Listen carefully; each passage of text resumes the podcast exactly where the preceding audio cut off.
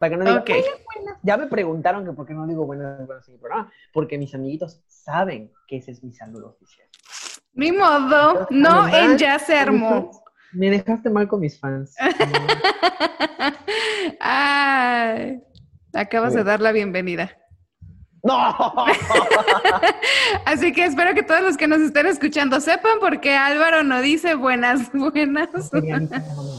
Un día Dianita tuvo una idea. Mm, ¿Por qué no unir a las mejores mentes de Campeche y la Ciudad de México para un podcast? Pero como no se pudo, terminamos juntándonos nosotros dos. Yo soy Diana Chapman. Y yo soy Álvaro Montero. Y pues, ¿qué les decimos? Ya, se armó el podcast. Álvaro, ¿cómo estás? Te extrañé mucho. Eh, muy, muy, muy feliz de verte, Dianita. Ya sé, igual. Oye, no manches con mi internet. Si me trabo, ustedes dispensen. Vamos a intentar que esto salga lo más próspero posible. El internet, las lluvias no están ayudando mucho, así que esperamos que esto salga súper, súper pro. Álvaro, no sé si te ha pasado, eh, yo siempre me gusta empezar este tipo de podcast eh, con esta pregunta porque siento que de alguna manera a todos nos ha sucedido que de pronto damos un stop en nuestra vida, en nuestras metas, en nuestros planes, porque no tenemos ni idea de a dónde vamos, ni lo que queremos, ni quiénes somos. Espero no sea la única. No, no, no es súper común, sobre todo en nuestra edad, porque tú y yo obviamente tenemos la misma edad, porque Aparte, o sea, es, es algo complicado que empieza desde los 15 hasta. Yo creo hasta que te mueres, porque cuando estás chico, antes cuando tienes 13, 14, 10, 9, 8, no es algo que te preocupe, pero una vez que empiezas a crecer, comienza a latir esta pregunta de ¿quién soy? Sí. ¿A dónde voy? ¿Para dónde vamos? ¿Qué vamos a hacer? ¿Qué pues, hago aquí? ¿Qué hago aquí? ¿Para qué llegué? ¿A dónde voy? Pues, ¿qué creen, amiguitos? De eso va a tratar nuestro capítulo de hoy. Vamos a hablar sobre identidad, sobre quién somos, sobre eh, preguntas muy comunes durante la adolescencia, durante nuestra temprana o tarde adultez y pues sobre cómo... Mm, eh, consejos para escoger una licenciatura. Bueno, ahorita van a ver un poquito más fallas. Es que sabes que eh, creo que el ser humano tiene estas distintas etapas en su vida pero como que todo empieza a tener sentido. O sea, tú sabes que ya estás madurando cuando de pronto te preguntas qué voy a estudiar. Creo que es de las primeras preguntas que te haces y que además no siempre se contestan tan fácilmente y que muchas personas, me incluyo, toman inicialmente una carrera que no es la que quieren, ¿no? O sea, para... ¡Ay, qué padre! Que no sabía. ¿Qué, ¿Cuál fue tu primera opción antes Turismo. de volver? ¿En serio? Sí, es que ¿sabes qué pasa? Yo siempre quise comunicación, siempre, siempre, siempre. Pero, pues claro que escuchas esta parte del, no, pues es que no vas a ganar bien, qué vas a comer, de qué vas a vivir, o, el típico, ella también quiere salir en la tele, ¿sabes? Cosas así, esos prejuicios que se dan, que, ay, y yo batallé mucho, la verdad, en ese sentido, porque eh, sobre todo de una manera súper neutra y una manera en la que querían ayudarme, mis papás siempre fueron como, Diana, tú eres súper inteligente como para que estudies comunicación, usa tu cerebro. Sí, exacto, ajá, pero ellos me lo decían en plan, no la riegues, piénsalo dos veces, ¿no? Sí. Este, no, no creo que haya sido con algún prejuicio para todos los que estudiamos comunicación, pero sí como que no dimensionaban que, oye, la comunicación es súper, súper importante y que creo que hoy el comunicólogo no es como súper valorado. O sea, cuando el comunicólogo puede hacer miles de cosas, sobre todo cuando se especializa. Hacemos de todo. Sí, sí, sí, sí, sí. Entonces, eh, pues sí me tocó esa parte de, no, Diana, no, por favor, enfócate en otra cosa. Mi mamá, por ejemplo, desde chicos nos enseñaba mucho química y biología. Y a mí me apasionaba la química y la biología. Uh. Sí, entonces la disfrutaba muchísimo porque además era un tiempo que disfrutaba junto con ella. Entonces en algún momento me pareció buena idea, pero sabía que no me apasionaba. O sea, lo podía hacer, me gustaba, pero no me apasionaba. Entonces esa parte como que soñadora siempre estuvo, esa parte creativa, artística. Y pues así fue. Entonces le batallé unos años y dije, bueno, ahora le va, ¿no quieren que estudie este, comunicación? Vámonos con turismo. Y entré a la Escuela Superior de Turismo del Instituto Politécnico Nacional en Ciudad de México. Y entré y no me gustó.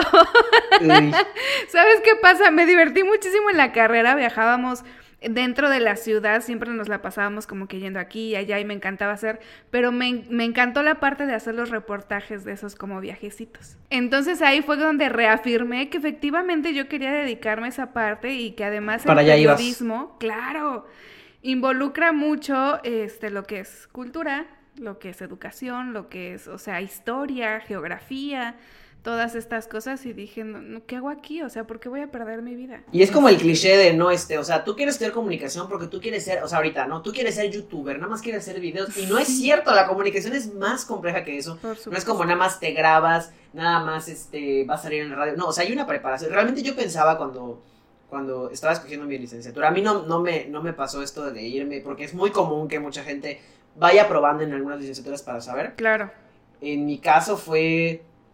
Yo estaba perdidísimo el último año de prepa. El último año de prepa no sabía nada de mi vida, no sabía qué iba a hacer.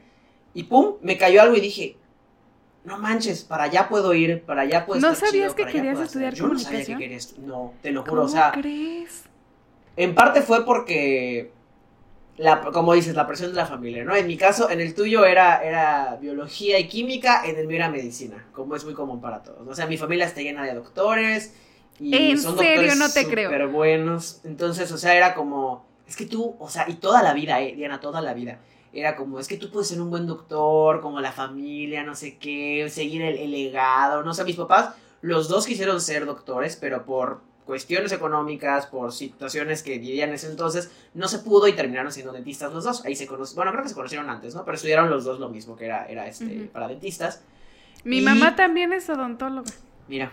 ¿quién No, más? odontóloga, no, dentista. ¿No? Ah, bueno. Dentista. No, ¿Es lo mismo? No importa. Según yo es lo mismo. Sí, porque es cirujano dentista, pero ellos estudiaron odontología, entonces. Ok. No lo sé. En- eh, ¿Y cómo se No llama entonces el especialista en brackets? Ah, no tengo idea. Es odontólogo, ¿no? Este- Bueno, si lo saben, nos lo pueden dejar en los comentarios en alguna red social. Ay, yo normalmente sé esas Ah, cosas. Oye, yo aquí presumiendo, sí, yo, mi mamá, biología química. Ya vieron por qué estudié comunicación. No, no es Ya cierto. andamos, Dianita. No, y, y te digo, era esta presión constante, ¿no? O sea, es que tienes que ser doctor. Y hasta ya estaba yo inscrito en la universidad. Y mi mamá, seguro, no quieres estudiar medicina, vas a tener un mejor futuro, no sé qué más oportunidades, te vas a morir de hambre, no vas a ver qué cosa. Y era un balazo constante de toda la familia. Entonces, claro.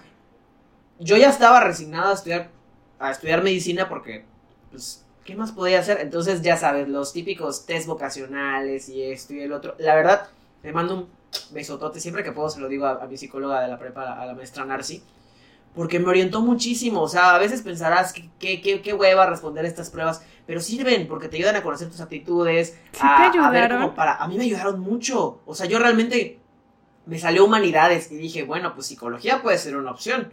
Digo, yo toda la vida he sido un chantajista emocional de primera, puede ser que funcione.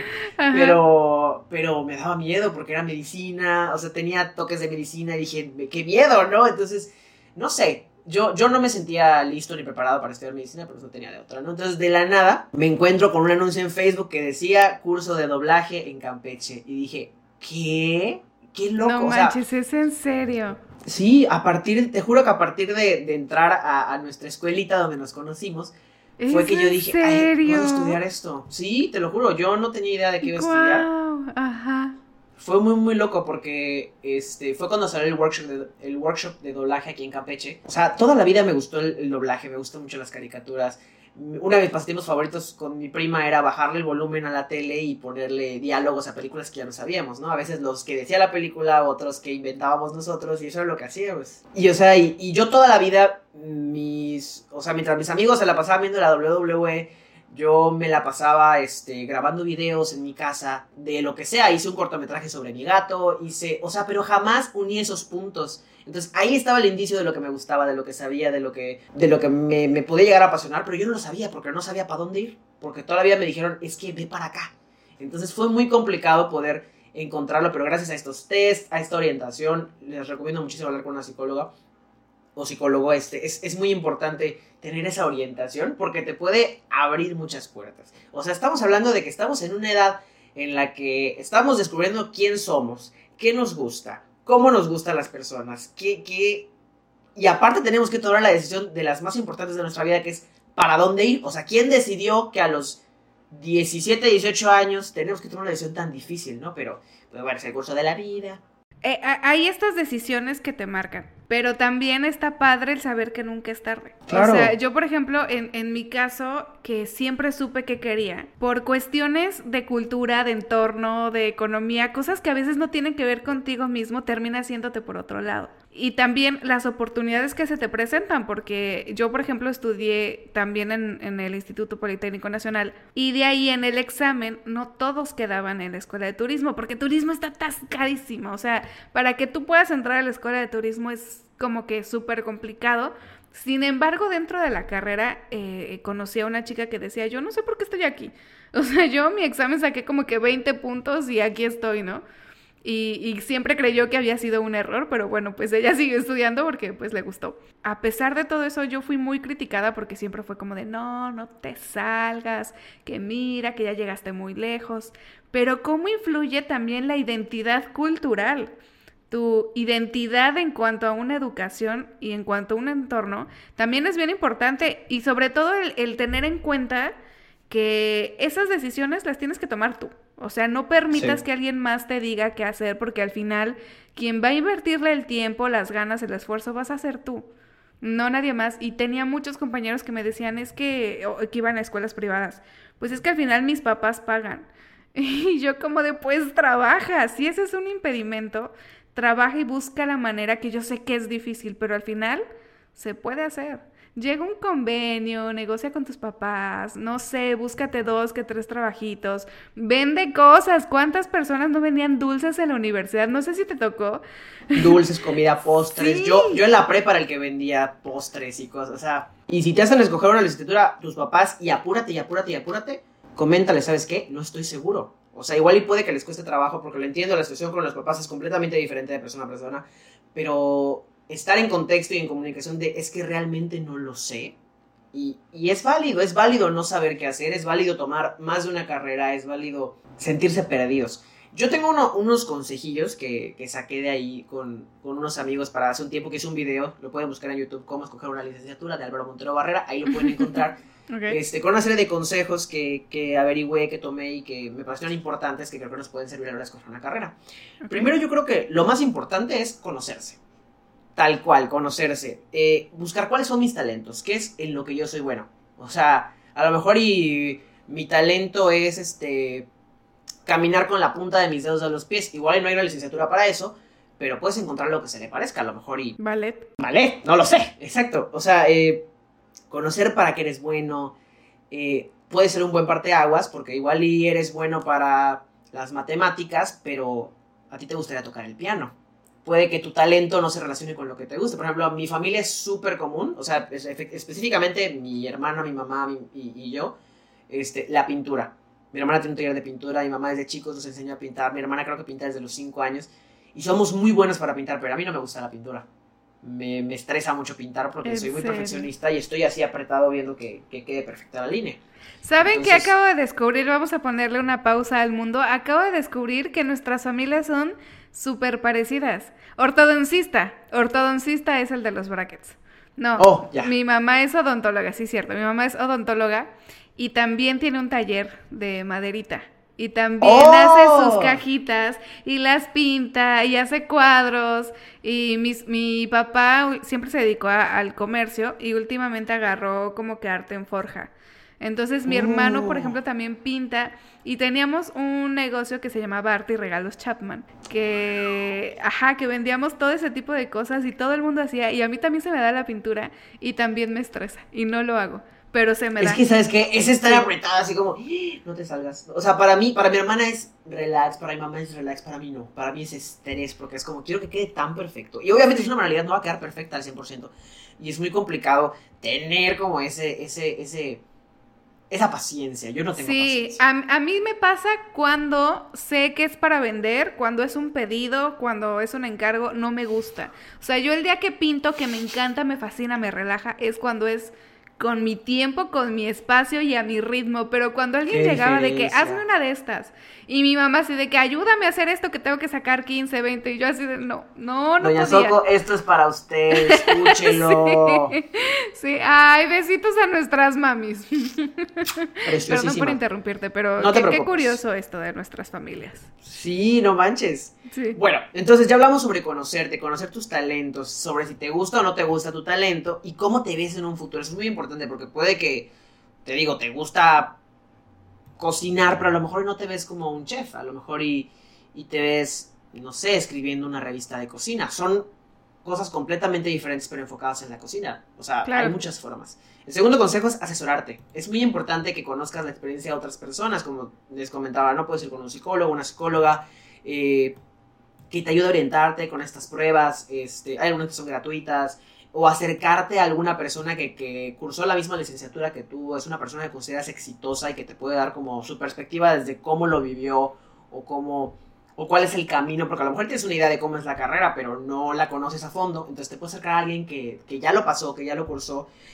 Para mí, cuando Dianita y yo nos conocimos en este taller, fue wow, porque era ver de, de, de, de, de viva voz de personas que, que pasaron por estas situaciones, cómo es la carrera de comunicación. O sea, Irving es un súper locutor, o en el caso del Uy, doblaje. saludos con- a Irving con Eric, Delgado. Saludotes a los dos.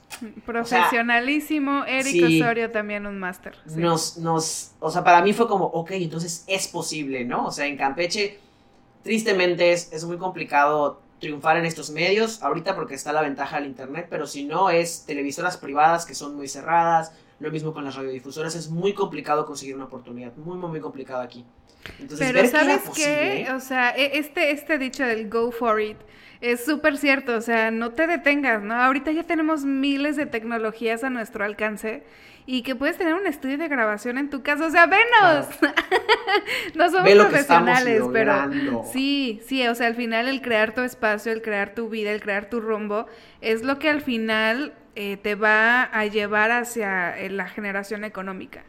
O sea, Sí, como hay muchas personas, muchos expertos lo dicen, muchos psicólogos, muchos empresarios, muchos que se dedican a hacer negocios, siempre lo dicen. O sea, cuando tú quieres emprender algo, eh, y no se refiere nada más a, a empresas, sino a, a tu vida, ¿no?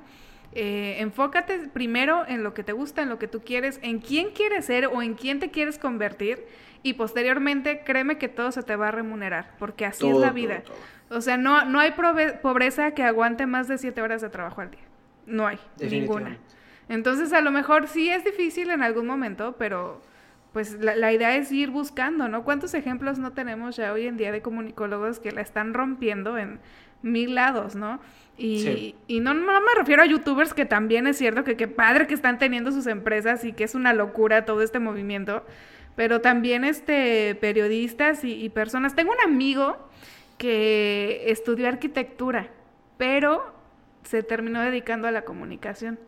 Y Mm. oye, qué raro, ¿cómo hiciste eso? Y me dice, es que yo quiero, ajá, en arquitectura quise encontrar a alguien que me enseñara a amar la arquitectura y no encontré.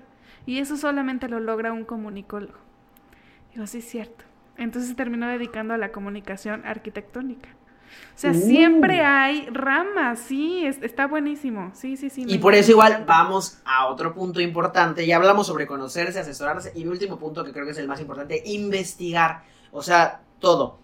Primero, lugares donde puedas estudiar. O sea, puede que donde estudias, donde vives, perdón, no hay un lugar o una escuela donde se imparta lo que tú estás buscando.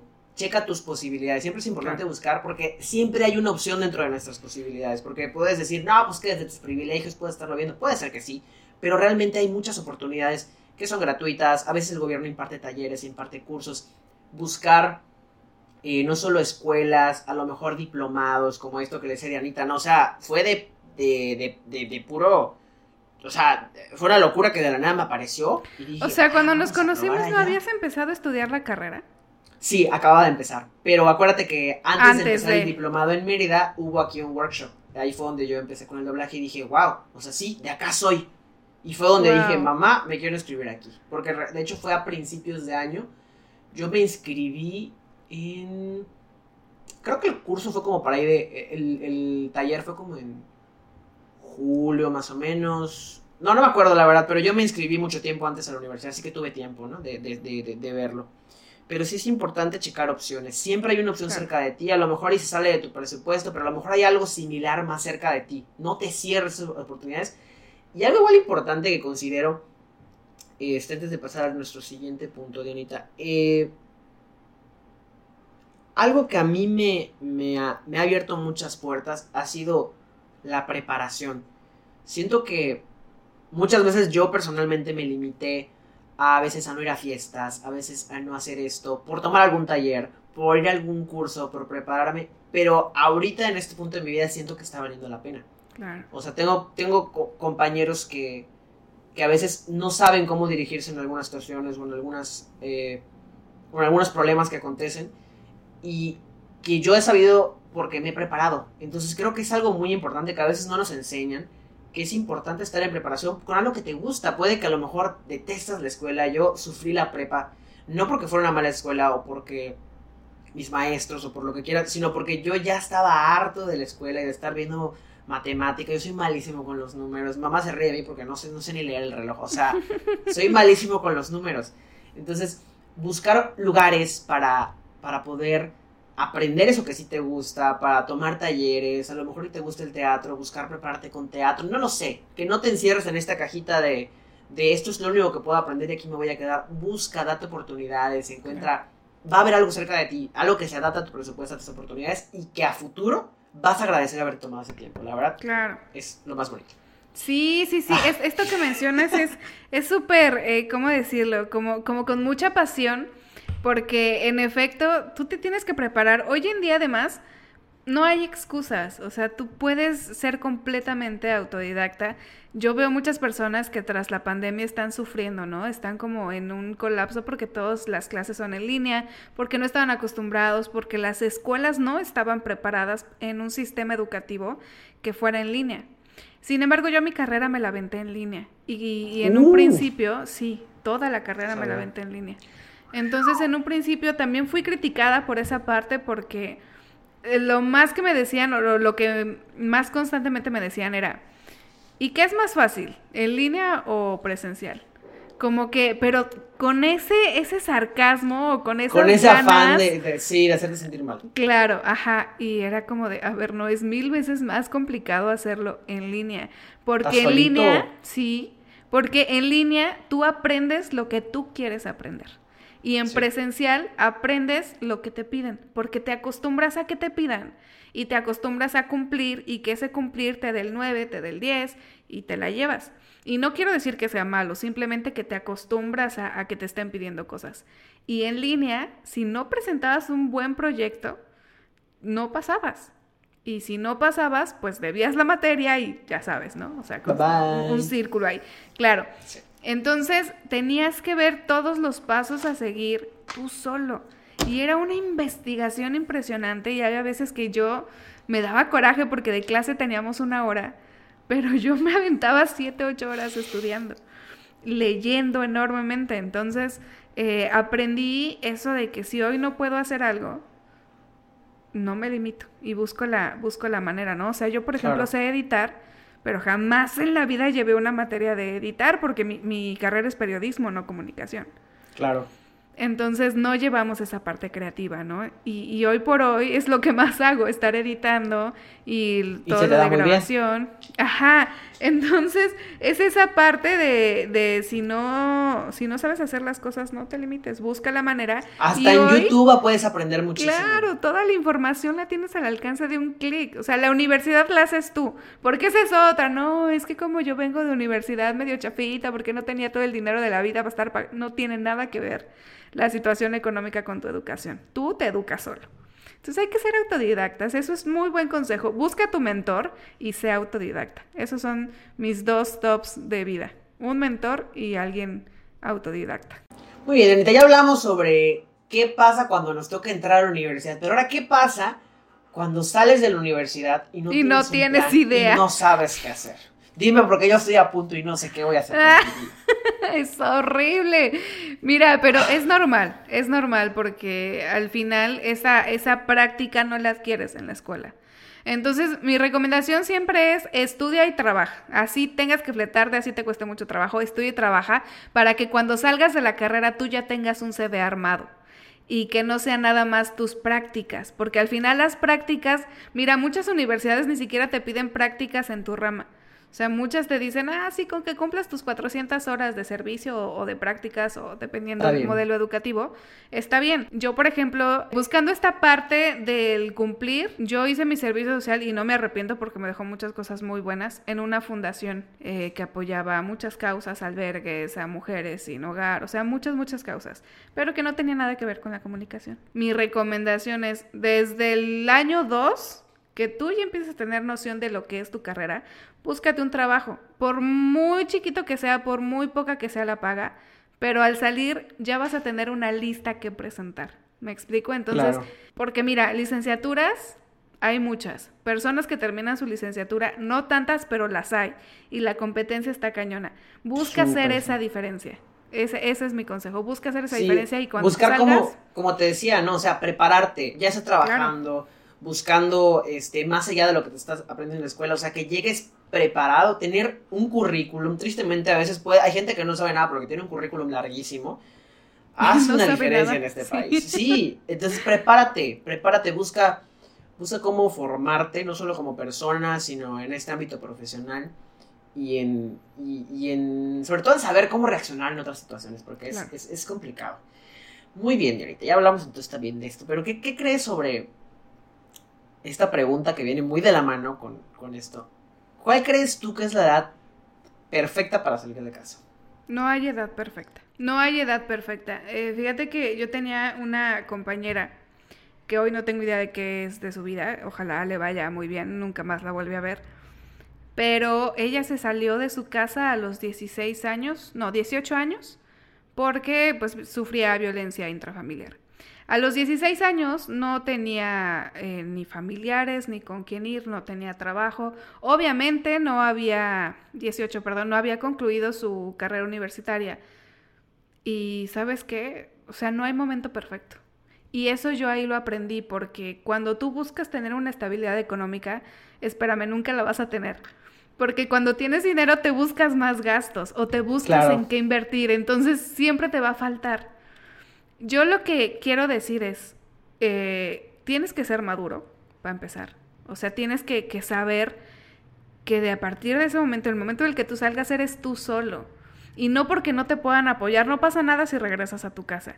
Pero el punto está en que cuando tú empiezas tu vida solo, eres tú solo. Así te vayas con una pareja, así te vayas con un roomie, con tus amigos, con tus primos, eres tú solo. Y al final quien se tiene que, que hacer cargo de ti mismo eres tú. La otra que también siempre recomiendo es no te vayas enojado, o sea, no te vayas porque eh, puse el ejemplo de mi amiga, pero fue, fue un caso extremo, pero siempre busca salirte bien y que tus papás estén de acuerdo. Porque si no, imagínate, acabas de empezar tu independencia, súmale la carga emocional, súmale que te estás peleando con tus papás, súmale la carga económica, es muy complicado. Y todo es mucho más fácil cuando sabes que puedes marcarle a tus papás y que te van a dar ese confort. Eso es brutal. ¿eh? O sea, yo siempre digo, sálganse eh, felices, que tus papás estén de acuerdo. Mira, aunque no estén de acuerdo, pero por lo menos que sea una relación sana. O sea, que tú te puedas salir y que todo esté perfecto. Y que sepas que no te estás yendo para romper reglas, que no te estás yendo para que nadie te diga qué hacer y que no te vas a ir para que puedas llegar a las 3 de la mañana sin que haya problemas. si esos son tus motivos, no estás listo. Detente, detente y piénsalo otra vez. Claro, si tus motivos son es no quiero que me estén regañando, no quiero que me digan levanta tu recámara, ya estoy harto, no, si esos son tus motivos, no estás listo, no te salgas. Falta mucho. Sí, sí, sí, Te digo desde mi comodidad, porque yo sigo viviendo con, con mi mamá, este, es hay muchos limitantes porque pues no, no te mandas solo. Mientras vivas bajo el mismo techo que tu mamá no te manda solo. Sí, ni modo, es su casa, son sus reglas. Es su casa, son sus reglas. Entonces, eh, siento que antes era muy común el decidirnos por, oye, es que, ¿cómo puede ser que cuando yo a tu edad yo ya tenía una casa y ya tenía hijos y ya tenía una familia y un coche y una, o sea, no estamos en los mismos tiempos. No. Siempre es ese discurso de los papás de a tu edad yo ya había hecho. No te sientas presionado. Déjame decirte que no te sientes presionado. Vivimos en tiempos diferentes, con economías diferentes, con prioridades diferentes. O sea, en ese entonces no habían celulares y ahorita te quieres comprar un iPhone de 20 mil pesos. ¿Me explico? Claro. Es otra situación completamente diferente. Completamente diferente. Si tus papás te dicen, oye, es que por qué. Porque como que ya viene siendo hora de que vayas saliendo, de que vayas este, buscando otros caminos, tranquilo, no te estreses, no, no, no te precipites, tómate tu tiempo, decídete, prepárate, como dice Anita, porque es muy complicado. O sea, estaba leyendo un artículo del financiero que decía que el plan de vida de los millennials es salirse de casa entre los 21 y 26 años de edad. Yo juro que dentro de poco voy a ir de mi casa, pero realmente la media es entre los 28 y 29 años de los millennials. O sea, yo ya no soy millennial. Pero, pero los millennials es muy común que salgan entre los 28 años, o sea, la media. Y es, y es este estrés constante de es que yo ya me quiero ir, pero puede que sea algo muy complicado. Como dice Diana, las oportunidades son muy diferentes, las rentas son muy caras. Hace años Muy, muy no era tan complicado conseguir un terreno como lo es ahorita, sobrepoblación, economía, todo es muy, muy complicado. En resumen, y para concluir con este temita, tómate tu tiempo, prepárate, pregúntate, conócete, y, y ahorita vamos a hablar de otro tema sobre, igual muy, muy, muy importante. Mira, la clave está en eso, que tu identidad sea estable, que el quién eres, o sea, yo creo que siempre estamos en una constante evolución, pero sí llega el momento en el que ya sabes quién eres.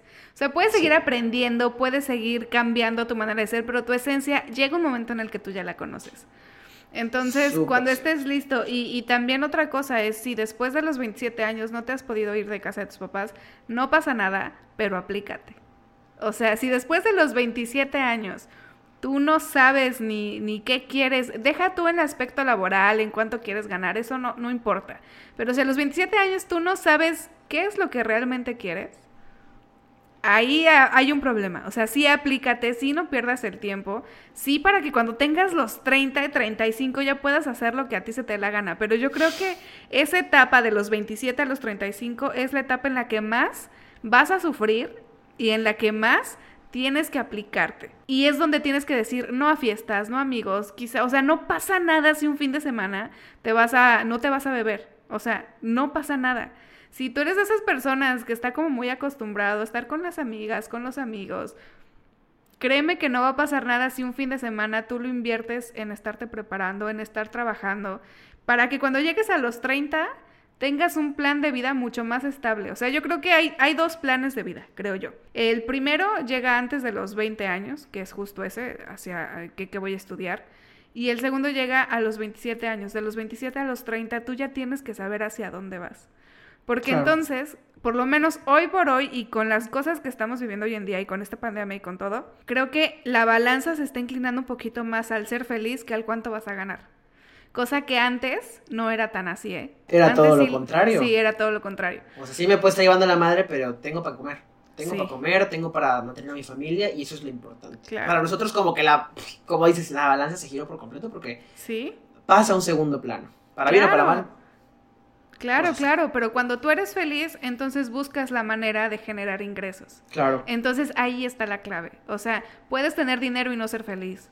Pero si eres Súper feliz, vas a buscar la manera de generar ingresos o de que lo que tengas te alcance perfecto. Y que con eso estés bien. Porque, ojo, también el éxito depende de cada persona. Esos ya son otros temas que ya dejaremos para otro video. Para Pero, otro. Sí, pero este, pero sí es importante que, que tengas bien, bien, bien en cuenta que hay dos planes de vida eh, claves y que de ahí puedes o no tener, pero eso ya es cosa de cada quien. Pero antes de los 20 y a los 27 tienes que replantearte tu vida. Me falta un año. No pienso perderlo, lo empiezo a hacer. Muy bien, Diana. Pero, Tú, pero sí, es, es, es importante, es importante toda esta parte de- del futuro y de, y de la ide- identidad. El quién soy, el autoconocerte, el estar invirtiendo en ti mismo, que esta información a mí me llegó muy tarde. A los 25, creo. Este, fue, fue cuando yo empecé a, a invertir en quién soy y en arreglar lo que no me gustaba y en superar traumas, porque todos tenemos traumas. O sea, la gente que te Sí. dice, yo tuve una infancia perfecta, yo tuve este, una vida muy feliz.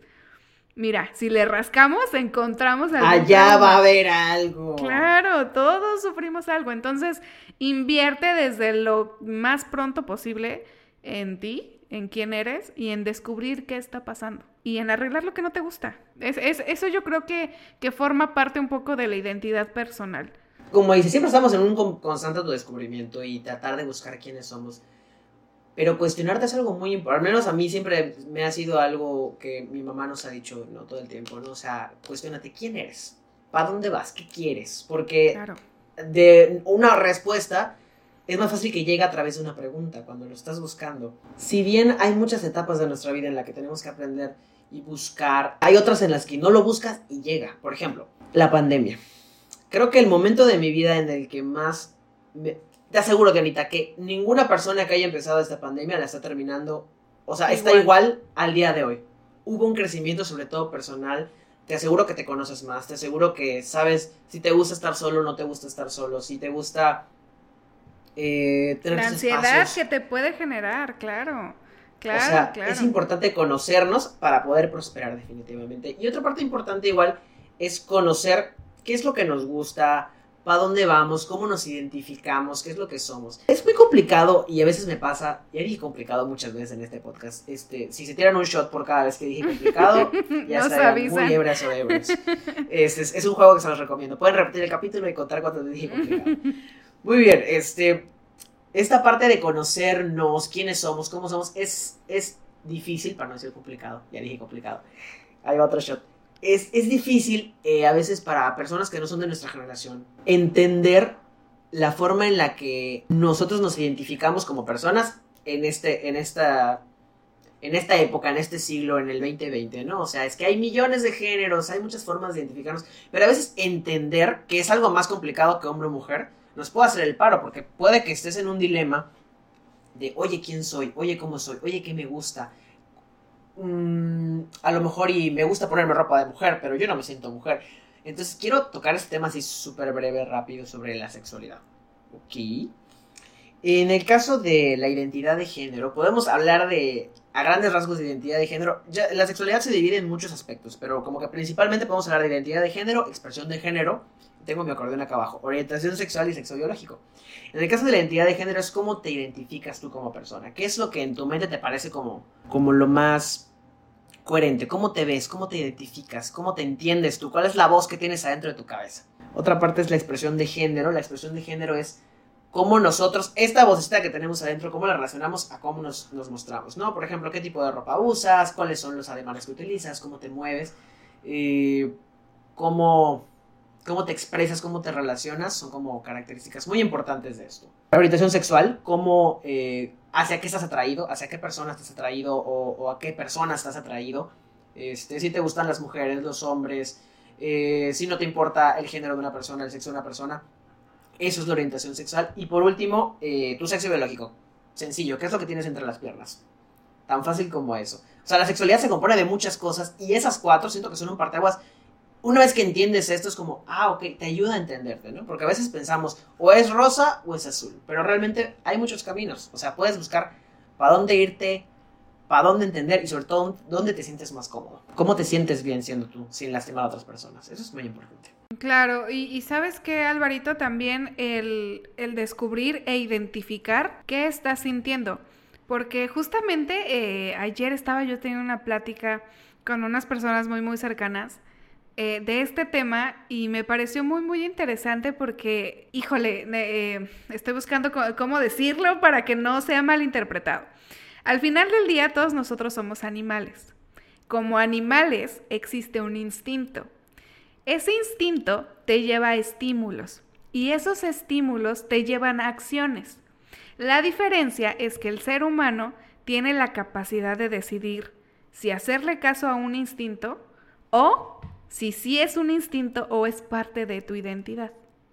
Entonces, eh, hay, hay muchos casos que, que pueden ahondar en eso en internet, en YouTube, de personas que inicialmente se dijeron homosexuales y que al paso del tiempo dijeron no, no soy. O al revés, personas que se decían heterosexuales y que al paso del tiempo dijeron, no, espérame, esto sucede porque existe una confusión en el raciocinio que es normal, es natural, es parte del ser humano, en el que uno no puede identificar o se confunde al identificar si es un instinto, si es un estímulo o si es parte de ti. Entonces, yo creo que todo este tipo de, situaciones hay que analizarlas muy bien porque al final la sexualidad va a definir no nada más la parte sexual de tu vida, va a definir tu comportamiento, tus gustos, lo, o sea, lo que vas a hacer y en lo que te vas a convertir. Entonces, eh, hay que prestar mucha, mucha atención en ese sentido, ¿no? Porque efectivamente como animales vamos a tener esta parte del instinto, que es muy normal. Pero de ti depende si, si lo quieres formar parte de tu identidad o no. Claro. O sea, vamos, no es que de ti dependa si, lo quieres formar parte de tu identidad o no, sino que de ti depende identificarlo. Si, si realmente va por ahí o si te estás confundiendo. Y eso... Sí, y qué mejor forma de, de entender cómo eres si no es probando, si no es preguntándote, si no es cuestionándote, si no es estando, pues sí, experimentando, o sea, no hay un camino correcto se puede resumir en que no hay un camino correcto, en que mientras tú estés bien y no lastimes a nadie más y busques cómo, cómo sentirte bien contigo mismo, ve por ello. Si los demás no lo aprueban, si los demás creen que, si por creencias religiosas, por creencias culturales, dicen que tal vez ese no es el camino, busca, eh, eh, pregúntate, trata de, ir más para allá. Siempre, siempre, siempre, siempre. Sí, eh, el punto es que no te digan cómo vivir. O sea, tú decides cómo tienes que vivir.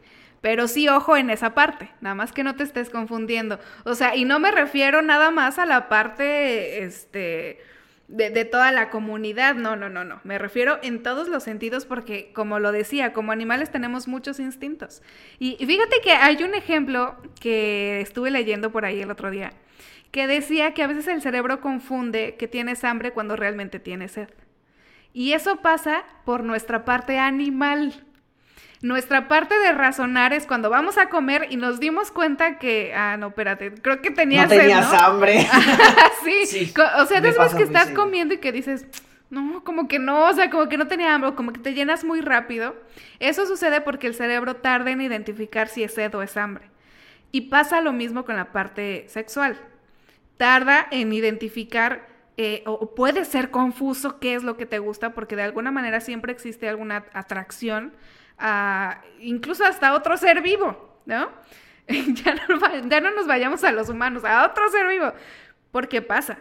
Entonces, tienes que identificar y tienes que ponerte muy buzo de si lo estás confundiendo o no, o de si te gusta o no, o de si es instinto o no, todas estas cosas, pero bajo la raíz de que tú tienes que vivir como tengas que vivir.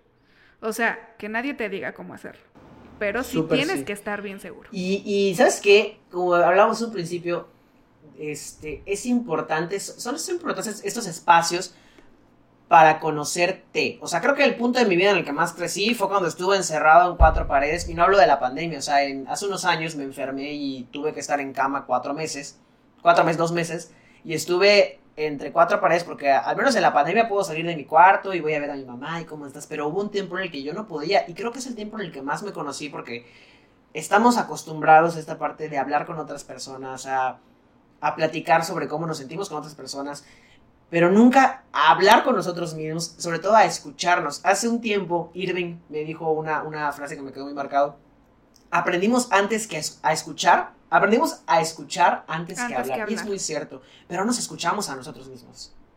No nos escuchamos. Y estos momentos, como la pandemia, como cuando, no sé, por algún motivo no puedes salir de casa, aprovecha espacios para conocerte, para saber qué es lo que te gusta, para saber qué es lo que quieres estudiar, para saber qué vas a hacer en un futuro. Una persona que no tiene un plan, no importa lo que haga, se va a sentir perdido. O sea, si tú, tú ya sabes, ok, quiero hacer esto, empieza a desarrollar un plan. Siempre se lo digo a mis amigos cuando no saben qué hacer. Hazlo en forma de un plan. O sea, pienso en los pingüinos de Madagascar cuando se ponían a armar. Kowalski, opciones, porque necesitas opciones y ver. Y, a veces sentarte, preguntarte, hasta escribir te puede ayudar mucho para saber, ok, ¿quién soy? ¿Para dónde voy? ¿Qué quiero hacer? ¿Qué voy a estudiar? Tener un plan te va a ayudar muchísimo. Sí, sí, sí, y, justo todo esto eh, a veces te lleva a cometer imprudencias, que es de las que hablábamos, que es esta parte del instinto animal, eh, que es la parte autodestructiva, porque como animales tendemos a autosabotearnos. Sí. Espero que sí me estén entendiendo. Eh, me refiero a la parte animal en la que la razón no está jugando parte del juego. Entonces, eh, esa, es, una parte animal, cuando tu raciocinio no está tomando el control y al contrario las emociones, los miedos, los temores, normalmente la depresión, la, ansiedad, empieza a tomar el control de tu vida. Esa es una parte animal y que se puede controlar perfectamente. Y esta parte del estar violentando lo que eres, de estar violentando tu identidad, también es muy normal pero es tan normal que tiene una solución. Entonces el punto es justamente como decías, plantearte las cosas y darle para adelante. O sea, no, no te quedes con el... A veces es súper necesario el tomarte tus dos días. Fíjate que yo he aplicado muchas veces, ¿eh? A veces no, no, e, esta parte creativa que creo que nos pasa mucho a todos los creadores de cualquier cosa, artistas, músicos, esta parte en la que odias lo que estás creando y dos días después amas lo que hiciste.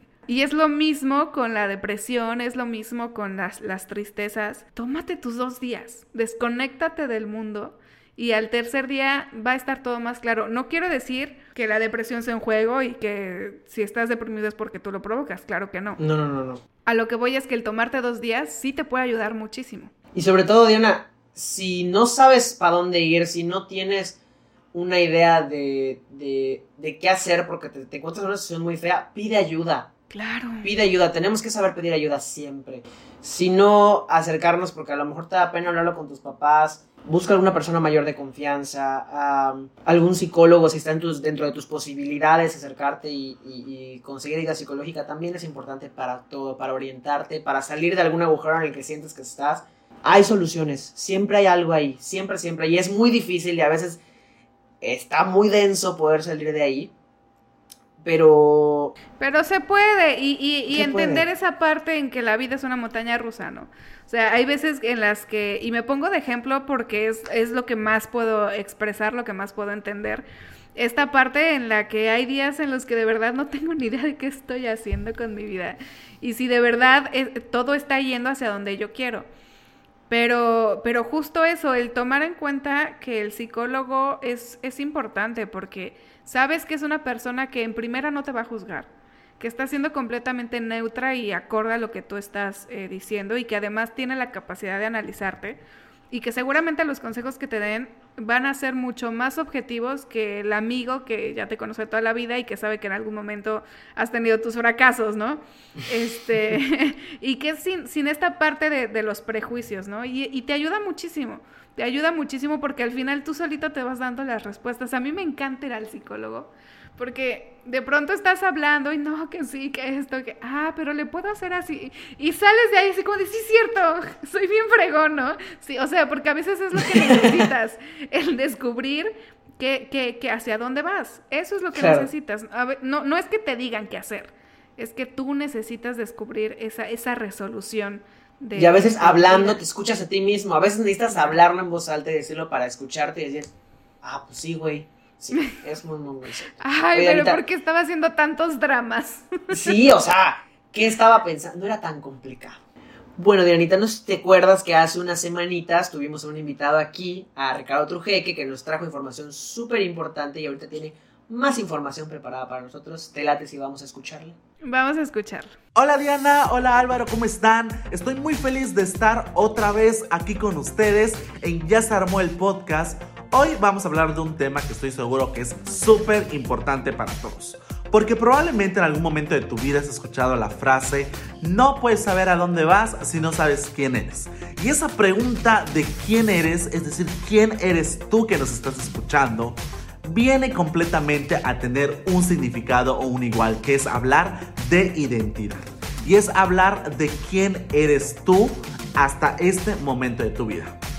Cabe recalcar también que mucho de lo que tú eres es todo un conjunto de constructos que has venido cargando y acumulando desde que eres pequeño, en tu familia, con tus amigos, en tu entorno. Mucho de ese carácter que tienes, de esa personalidad, de esas habilidades, de esas competencias, de esos sueños y metas, son gracias a toda la construcción social que, que tuviste desde pequeño y que hoy en día te hacen ser quien eres. Yo estoy seguro también que ahora como joven te has preguntado en algún momento, bueno, ¿hacia dónde quiero ir? ¿Qué metas quiero lograr? ¿Qué sueños quiero lograr? Y esto es completamente normal, porque la identidad es un proceso. Más allá de lo que te digan y que de lo que muy probablemente se enfoque este tema, que es hablar de diversidad sexual o de orientación y de esto, todos estos temas, no. Hoy hablaremos de la identidad como este constructo de cosas que todos los días te tienes que preguntar para estar seguro hacia dónde vas. Para estar seguro de preguntarte si estás en el lugar correcto y dónde es que tú quieres estar o, es, o dónde es que tú quieres ir. Porque la identidad nos hace justamente eso. Y antes de poder hablar a largo plazo de qué metas, qué sueños quiero cumplir, también tenemos que hablar de algo súper importante que es el autoestima y la autoconstrucción, la autoaceptación que tengamos de nosotros mismos. Porque probablemente tú te has visto al espejo y no estás conforme con lo que ves. Y tengo que decirte algo importante. Hay cosas que puedes cambiar. Pero hay cosas como ese lunar, como esa cicatriz, como esa, eh, este, eh, no sé, alguna característica en específico que tengas, no puedas cambiarla porque naciste con ella. Pero hay cosas como por ejemplo esa barba, el peso, el corte de cabello, otras cosas más que tú sí puedas cambiar. Y ahí tienes dos caminos. Uno, verte al espejo y no, estar conforme con lo que ves y decir, bueno, pues ya ni modo, o sea, así, ya me quedé así, y qué mal, y qué mal la vida, qué injusta es, o porque yo no estoy como tal, y compararte y mil cosas más. O el camino número dos, que es analizar quién soy, dónde estoy y qué es lo que puedo cambiar para poder ser la mejor versión de mí. Es decir, ¿Qué cosas puedo yo modificar en mí que vienen desde mi personalidad, desde mi autoestima, desde mi carácter y que se reflejan también en mi exterior, como mi estilo, la forma en la que me visto, mi corte de cabello y demás, que me pueden hacer acercarme a la versión que yo quiero ser, a la versión que yo me quiero plantear? Esto es súper importante porque al final nos alimenta como personas. Al final cada uno de nosotros somos únicos y somos irrepetibles. Y lo primero que tendríamos que trabajar es la aceptación de nosotros mismos, es decir, el amor propio. Ese estima que podemos lograr a tener cada uno de nosotros, no solo por nuestro cuerpo, por nuestros ideales y por nuestra personalidad y por lo que somos en general, sino por esa razón, ese motivo de todos los días levantarte a querer ser algo, a querer lograr tus sueños, a querer lograr lo que quieres. Bien te comentabas un momento que la identidad tiene que ver directamente con un proceso que se construye todos los días. Y en la medida en la cual tú vayas analizando y reflexionando qué es lo que has logrado, qué es lo que has alcanzado, para poder en este punto de tu vida continuar a lograr tus sueños, a lograr esas metas, a lograr esos objetivos, en esa medida que lo analices, muy probablemente sabrás qué es lo que falta, qué es lo que sobra, qué es lo que necesitas, qué es lo que no necesitas. Porque temas como amigos tóxicos, como relaciones de noviazgo, confianza, eh, todo este rollo de independencia, del trabajo que quiero, la carrera que quiero estudiar o el dinero que quiero tener, fuera de todo esto está la paz interior y lo que tú puedes lograr a tener con la confianza necesaria de analizarte todos los días. Yo te invito a que hoy hagas esas preguntas contigo mismo, a que sobre todo analices dónde estás y hacia dónde quieres ir. Porque la identidad nos hace únicos. La identidad nos hace ser las personas que probablemente hoy no estamos donde queramos estar. Pero esa identidad, esas fuerzas, esas ganas nos harán luchar por nuestros sueños. Y luchar para que el día de mañana estemos donde verdaderamente queremos estar. Analicemos amigos, pensemos, seamos inteligentes y retrospectivos con nosotros mismos. Créeme que la identidad no es fácil no es fácil responder esa pregunta ni describirnos en tres palabras, pero en la medida en la que lo practiquemos, en la medida en que la identifiquemos verdaderamente hacia dónde vamos y quiénes somos, muy probablemente podamos ser más felices todos los días. Álvaro, amiguita Diana. Yo estoy muy feliz de compartir con ustedes otra cápsula más aquí en Ya se armó el podcast. No olviden seguirme en todas las redes sociales de Sea Vivir como arroba Sea Vivir no a sobrevivir. En Facebook, en Instagram, en Likey y también visitar nuestro sitio web www.seavivirnoasobrevivir.com. Nos vemos en un futuro, en otros próximos capítulos, esperemos. Así que por aquí nos vemos, aquí nos escuchamos, mejor dicho. Muchas gracias a todos y nos vemos prontito, amigos. Bye.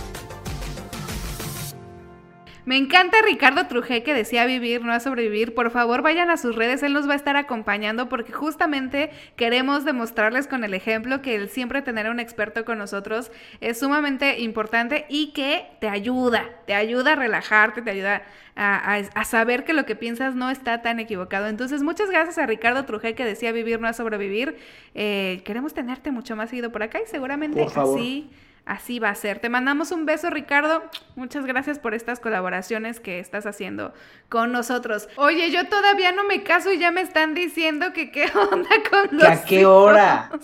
Y yo, espérense.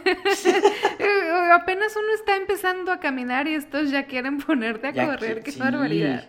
¿Sabes qué pasa? Eh, el tener hijos es una decisión, mm, sí, tuya pero que tienes que tomar en cuenta o a considerar, y no porque sea bueno o malo, pero sí hay que tomar eh, estos puntos en consideración. Uno, tu cultura, tu sociedad, tu economía, tu estabilidad de pareja o no, o sea, si la tienes o no la tienes, y por supuesto también el si estás listo para.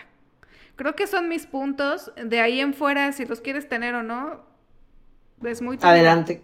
Sí, o sea, que mm, estamos muy acostumbrados, ahorita creo que ya no tanto y se está luchando muchísimo por eso, pero estamos muy acostumbrados a que una mujer que no quiere tener hijos es una mujer desnaturalizada. Cuando no, o sea, cuando muchas, o sea, influyen muchas cosas, no se trata nada más de mi cuerpo puede hacerlo y lo haré, o sea, no. No soy una máquina para hacer hijos, no. Sí, sí, sí, sí. O sea, e, es, es verdad que esta, esta parte de, ¿puedo fabricarlos? Pues sí, sí puedes. Ya quiero hacerlo.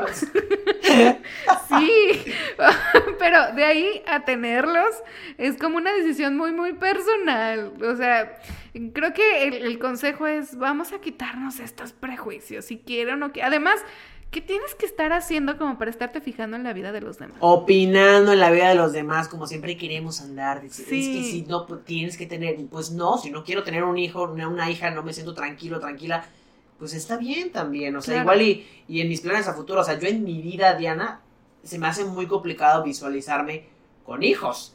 O sea, Llevo años trabajando con niños, para los que me conocen saben que estoy en una asociación civil y trabajo constantemente con niños y yo sé lo, lo, bonito y lo no tan bonito que es trabajar con niños. Ahora imagínate vivir con uno 24/7. Igual sé que estoy muy chavo y que a lo mejor en dos años, tres años ya cambié de opinión y yo quiero andar con 24 hijos cargando bajo el brazo, que también está padre, pero en este momento no. Pero es, es esta parte como dices, ¿no, Diana?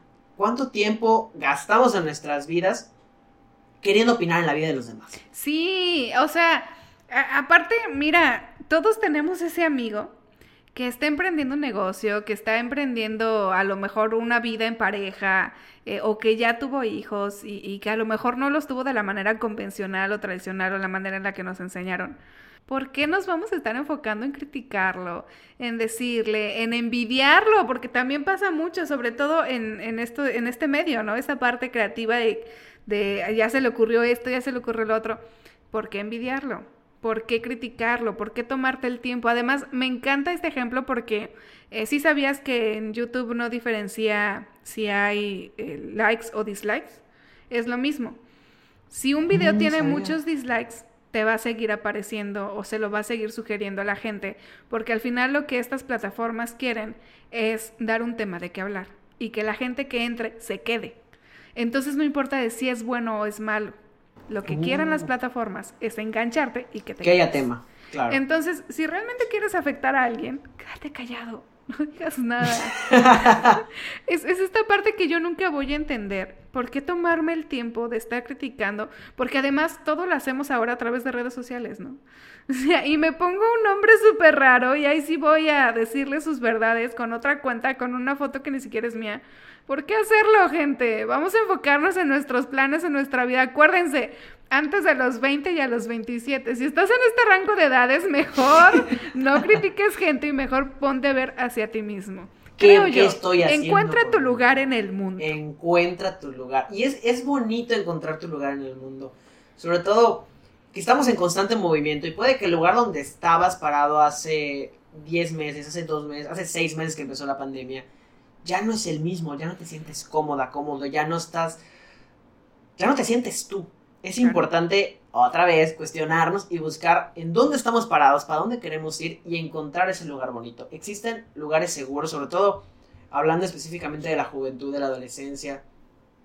A veces es muy difícil encontrar espacios sanos, seguros, donde no violenten tu identidad, donde no violenten quién eres, lo que quieres hacer, pero hay espacios. A veces es importante realzar esos espacios, como, como hablamos hace rato de Ricardo, su espacio dice vivir, no sobrevivir, puede que sea un espacio digital, pero hay información, hay... em, Sí, que tengan la certeza que el que escriba va a ser ayudado, ¿eh? O sea, eso Claro. yo se los puedo decir nosotros que conocemos a Ricardo mano a mano. Eh, si tú tienes una duda, se la pueden escribir y él junto con todo su equipo de trabajo, junto con todos sus exp- expertos, lo van a hacer. Y también quiero invitarlos a que tomen este espacio de Ya se armó como uno de esos espacios. Vamos a, vamos a hacer un, como un club de lectura, pero modernizado. ya se armó el club. ya se armó el club.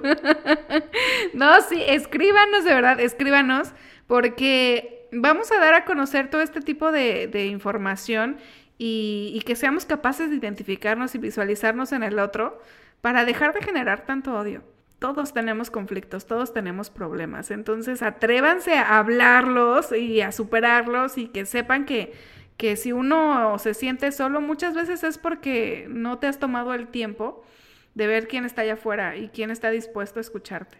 O sea, muchas veces la soledad o este sentimiento, no me refiero al estar solito, solito, no, eh, el sentimiento de la soledad eh, muchas veces es una decisión propia, ¿eh? O sea, es una decisión de... de Puede que estés rodeado de mil amigos y de mil familiares, pero te puedes sentir muy solo, definitivamente. Y, y tener esto, este acercamiento con otras personas. A veces están las personas ahí y no sabemos cómo acercarnos, pero buscar esos pequeños espacios para preguntarle a, a- a tu mamá, oye, este, ¿cómo te fue en el trabajo? ¿Qué hiciste hoy? Esas cositas chiquititas pueden generar una diferencia. Claro. Antes de finalizar, Dianita Guapa, así en breve y en corto, ¿cuál es tu lugar en el mundo? ¿Sientes que ya sabes para dónde ir? ¿No lo sabes? ¿Lo sabes? ¿Estás segura de qué quieres? No, porque cualquiera es válida, pero cuéntame personalmente, ¿cómo te sientes con Mira, este como te comentaba hace rato, hay días que no tengo ni idea. Hay días que me levanto y digo, ay, un día más, ¿no? Y hay otros días que lo tengo súper claro, que digo, claro. E- Esto depende también mucho y, nos toca, queramos o no, como mujeres, la parte hormonal tiene mucho que ver. Eh, pero sí, por supuesto, si tú me preguntas cuál es tu lugar en el mundo, yo te puedo decir, mi lugar en el mundo es dejar una marca y ayudar a los demás. O sea, esa parte servicial es la que siempre quiero tener y que puedo hacer desde a través de mi página en Facebook, que es entretenimiento. Desde el momento en el que, oye, darle cinco minutos a la gente que muchas veces está saliendo del trabajo y quieres soltar la toalla y ya no quieres hacerlo más, toparte con cinco minutos de que se te olvide el mundo, me, se me hace súper válido. Por eso te decía en el podcast pasado que no critico a la gente que se sube vomitando y haciendo retos estúpidos, ¿no? No las critico porque al final pueden dar un momento de entretenimiento. Eh, sí, o sea, y, es válido, ¿eh? Pero eh, a través de esto, sí, a través del podcast, el brindar este espacio también, el que se puedan identificar con nosotros, que puedan sufrir, llorar, reír con nosotros. El día de mañana, si ya se armó, no puede seguir por X o Y razón, va a haber otro espacio que seguramente eh, voy a estar creando. Porque al final, el dar ese, ese servicio a los demás, ese apoyo emocional, ese entretenimiento, esas ganas de esa información, creo que siempre va a estar dentro de mí, independientemente de, del cómo sea, pero que se haga. Eso es lo que yo sé. Que se arme. Que se arme. sí, Ay, sí. Qué bonito. bonito. El qué tuyo. bonito. Cuéntame. Mi lugar en el mundo, pues siempre sé que mi lugar es con mi familia y el día de mañana en que yo ya no esté, pueda estar 24 esté con mi familia, sé que el día en que yo regrese voy a sentirme como en casa, me voy a sentir bien, porque así es mi familia y, siempre somos, sobre todo ahorita en este tiempo hemos encontrado que podemos estar conviviendo 24/7 y a veces nos queremos a- agarrar a trancazos, pero estamos bien y estamos, estamos tranquilos, ¿no? Igual creo que algo extraño mucho en este momento cuando, cuando era voluntario, pues íbamos a, a- a un albergue en específico aquí en Campeche. Y, y siempre he pensado que ese es mi lugar feliz, estar ahí y, y convivir con los niños y, y- ver cómo va cayendo el sol. Es, es muy, muy, muy bonito, me llena mucho. Y creo que a futuro mi lugar puede ser el lugar en el que yo me sienta tranquilo. O sea, mis planes son, son muchos los que tengo. Te digo, me encanta y a veces por eso me da ansiedad porque yo tengo mil planes, quiero hacer mil cosas. Y como dices, no hay días en los que me quiero comer el mundo y hay días en los que el mundo me come a mí. Y hay días en los que no quiero hacer nada y también está bien. Entonces, es bonito tener esta idea de lo que quieres lograr, pero también visualizar que igual y solo es una idea y que van a haber mil, mil oportunidades diferentes y que todos los días tenemos una oportunidad de, de escuchar, de formar nuestro camino y de decidir para dónde quiero ir, para dónde voy a ir, cómo la voy a armar. Claro. Ay, me encantó. ¿Cómo la voy a qué armar? Creo que ya se armó, hagamos lo que hagamos, va a estar en nuestros corazones de por vida. Yo creo que Al sí. tercer capítulo estamos bien enamorados de este proyecto. Y sabes que me encanta porque eso significa que vamos para largo y que ya se armó, va a estar un muy, muy buen rato todavía. Y que puedan tener la confianza de que en este espacio eh, es un espacio seguro que si ustedes nos quieren es- es- escribir, definitivamente su identidad va a estar completamente reservada, si así lo desean, si no también pero que tengan esa, esa libertad de que nos puedan escribir en nuestras redes sociales, ya sea directamente a Alvarito o a mí o en el Facebook de Ya se armó, y que sepan que estamos dispuestos a escucharlos en lo que podamos y que seguramente vamos a traer más temas de investigación en los que de verdad créanme que van a ser de utilidad y que encima no se van a aburrir. Eso, eso es lo padre, que, que, no, que no se van a aburrir, se van a divertir con nosotros y que también Ricardo nos va a estar apoyando en ese sentido y que vamos a estar de la mano con él. Se ha acabado esto, mi Alvarito. Estoy muy Oh. triste porque esta hora se me va súper de volada, pero estoy feliz también porque sé que vamos a estar por acá la próxima semana. Muy bien, Dianita. ¿Dónde te podemos encontrar? ¿Cuáles son tus redes sociales? Soy Diana Chatman, Facebook e Instagram, eh, obviamente a quien ya se armó a través de Spotify y en Facebook también ya se armó e Instagram. Ya se armó el podcast. El podcast, sí, cierto. A mí me pueden encontrar en Instagram como soy Álvaro Montero, igual en Twitter, en Facebook, en YouTube como Álvaro Montero Barrera. Ahí pueden encontrar igual material mío para que se rían un ratito. Y pues nada, qué gusto, nos da mucho gusto saber que nos escuchan, cuando nos mandan mensajitos, oye, qué padre el programa, qué bonito, se me Sí. ameno. Nos llena mucho leernos, la verdad. Muchas, muchas gracias. Ah, esto va a crecer, esto va a crecer, Alvarito. Siempre nos motivamos tú y yo, todos los Sí, somos, somos nuestros fans número Sí. uno, Diana y yo. No sabemos si nos escuchan todas las semanas, pero nosotros juramos que sí, Dianita y yo nos echamos por Y Diana, qué padre estuvo. No manches, sí, estuvo esperando. Sí, somos así. Es que sabes que ese un mensaje que te llega, esos dos mensajes que te llegan, te llenan. O sea, e- eso es lo que te dice, vamos para adelante. Vamos Fíjate bien. que en cuestión de tiempo, ya para concluir, en cuestión de tiempo, hay veces que no puedo subir o cumplir con mis horarios establecidos en mi página. Y a veces digo, ay, no, ya, no puedo, no tengo tiempo, no, lo que sea. Y de pronto entro y un comentario de fuera, un comentario del otro, te llegó un mensaje de tal. Eh, el otro día me escribió una persona, que obviamente no voy a decir quién es, pero me escribió una persona para decirme, oye, este, mi hijo tiene, tiene visiones. Y no sé si es un amigo imaginario, no sé si es alguna energía maligna en mi casa. Eh, todo esto a raíz de que en un video, en una historia, comenté que yo de chica tenía estas visiones. Y me dice, tú como persona experimental en, en ese tema, ¿qué me aconsejas? ¿Qué hago? ¿Cómo lo ayudo? Híjole, Álvaro, no tienes idea de cómo me llenó ese mensaje. Porque sabes que lo que estás haciendo de una u otra manera está ayudando Está a las personas y que no se queda en el entretenimiento como yo lo estaba imaginando. Yo sí eh, inicié todo esto en primera para practicar toda esta cuestión de la locución, ¿no? Entonces, en primera fue por eso, luego fue como para eh, buscar una parte creativa, una estructural en lo que estaba yo haciendo. Y jamás me imaginé que un mensaje así iba a poder este, llegar a mi correo, ¿no? Y es hermoso porque te das cuenta que lo que haces está empezando a trascender. Y yo creo, Alvarito, para todos los que nos escuchan también, que eso es vital, como para que tú sepas si tus proyectos de vida sí son el que trasciendan. No importa a qué te dediques, pero que trasciendan. Eso es maravilloso, ¿no? El, el ejemplo que mi abuelita siempre me daba era el, si vas a ser barrendero, sé el barrendero número uno de la el vida. mejor, sí. Sí, pero me decía, no por ser el mejor, no porque te, te llenes el ego diciendo que eres el mejor, sino porque siendo el mejor significa que estás ayudando al planeta. Que está haciendo una diferencia. Que estás haciendo la diferencia y que muy probablemente estás haciendo a mucha gente feliz porque sus casas se ven lindas gracias a ti. Eso qué es. bonito. Sí. Sí, la verdad, sí, mi abuelita era muy sabia. Un besito hasta el cielo a mi abuelita. Era muy sabia. Ya se armó el podcast. Ya vámonos, Alvarito. Hablando otra media Bueno, hora. bueno, nos vamos porque si no seguimos con la segunda hora. Adiós amigos, cuídense mucho, besototes. Ya se armó. Ya se armó el podcast.